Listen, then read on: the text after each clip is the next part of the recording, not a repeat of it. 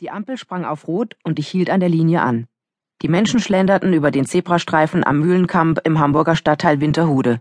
Es war ein sonniger Herbsttag im Oktober 2008. Ich hatte das Verdeck meines Autos aufgemacht und spürte die angenehme Wärme.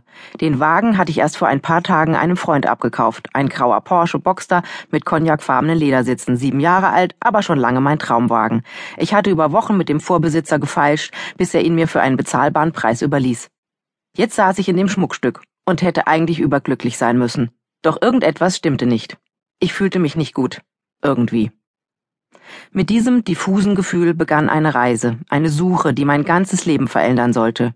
Heute kann ich wieder lachen und mache Pläne, aber in den letzten vier Jahren gab es Phasen, da waren meine Gedanken sehr dunkel und ich hatte alle Hoffnung auf Besserung verloren. Zum Glück habe ich mich immer wieder aufgerafft und weitergesucht. Ich habe Freunde und der Familie viele Sorgen bereitet, Ärzte genervt und auch mal einen Rausschmiss provoziert.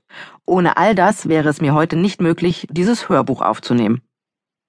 Neben den leichten Stimmungsschwankungen plagten mich damals auch Schmerzen im unteren Rücken, vor allem beim Sport. Meine Trainerin schickte mich zu einer Osteopathin, die sich redlich um mich bemühte, nach ein paar Sitzungen aber entnervt aufgab. Die Beschwerden wurden einfach nicht besser. Auf ihre Empfehlung hin ging ich zu einem Allgemeinmediziner. Dr. S. schaute sich meinen Rücken an, nahm Blut ab und hörte sich geduldig an, was ich ihm zu erzählen hatte. Er machte eine Schwermetallausleitung und fand in meinem Blut Anzeichen für diverse Lebensmittelunverträglichkeiten. Ich sollte Eier, Soja, Kuhmilchprodukte und Schafmilch, Cashewkerne und Kichererbsen meiden. Gut, dachte ich, wenn es mir dann besser geht. Ich konnte noch nicht ahnen, wie wichtig dieser Arzt in den kommenden Monaten und Jahren noch für mich werden würde. Zu dieser Zeit fing auch mein Gewicht an, langsam zu steigen, ohne Erklärung und ersichtlichen Grund. Das störte mich. Natürlich. Vor allem, weil damals mein Fernsehengagement richtig losging. Einmal pro Woche war ich jetzt live und in voller Größe und Breite bei RTL Punkt 6 und Punkt 9 zu sehen. Damals noch im Stehen. Problemzonen kaschieren war da schwer möglich. Auch wenn keiner etwas sagte, ich fühlte mich nicht wohl im Kreis der ganzen schmalen Grazien. So zogen sich die Monate hin und trotz strenger Ernährungsregeln wurde ich immer unzufriedener und mein Körpergefühl nicht besser. Im Herbst 2009 war die Schauspielerin Anna Loos tagelang in den Medien, weil sie mit einer homöopathischen Kur innerhalb kürzester Zeit 15 Kilo abgenommen hatte. Im Gespräch mit ihrer Managerin verriet die mir, worum es sich da behandelte und dass auch sie selbst mit der Methode schon mächtig Gewicht verloren hatte. Das ist meine Chance, dachte ich. Zufälligerweise war bei mir um die Ecke ein Heilpraktiker, der diese Sanguinum-Kur anbot. Kurz entschlossen machte ich dort einen Termin und ein paar Tage später begann ich damit. Dreimal pro Woche bekam ich nun eine Spritze mit homöopathischen Mittelchen in den Po. Dazu musste ich meine Ernährung umstellen. Ich durfte keine Kohlenhydrate mehr essen, nur fettarmes Fleisch und Fisch, dazu viel Gemüse und Salat. Kein Obst, keine Nudeln, kein Reis oder Brot. Es dauerte ein bisschen, bis sich der Erfolg einstellte. Ganz langsam ging mein Gewicht aber dann ein paar Kilo runter. Ich fühlte mich toll. Viele sprachen mich darauf an, sagten mir, wie gut ich aussehe. Schlussendlich war ich bei 57 Kilo angekommen.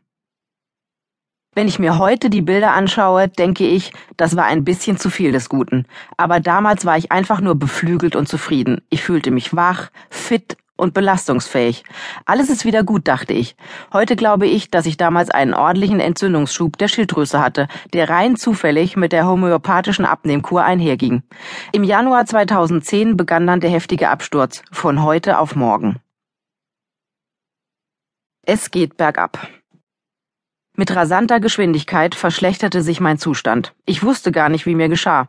Es war einfach furchtbar und ich total hilflos. Gerade noch ging es mir blendend und von jetzt auf gleich fühlte ich mich elend. Mein Gewicht stieg langsam, aber stetig wieder an. Ich schlief schlecht, war ständig müde und hatte Watte im Kopf. Ich konnte einfach nicht mehr richtig nachdenken. Ich hatte oft Schwierigkeiten, die passenden Wörter zu finden und war auf einmal nicht mehr so schlagfertig und spontan wie sonst. Allmählich wurde meine Monatsregel immer schwächer, bis sie ganz ausblieb. Meine normalerweise puppenartig perfekte Haut verwandelte sich in eine unberechenbare Zone. Einerseits war sie trocken und empfindlich, dann wieder bekam ich Pickel wie ein pubertierender Teenager. Besonders unangenehm war mir das, wenn ich bei RTL in der Maske saß und geschminkt wurde oder beim Friseur. Selbst auf der Kopfhaut konnte man die Knubbel spüren. Ich betete beim Haarewaschen still, dass es für die netten jungen Damen und Herren nicht zu eklig war. Sie haben sich aber nie etwas anmerken lassen. Richtig gefährlich wurde es, als meine Füße und Hände begannen, von jetzt auf gleich einfach einzuschlafen.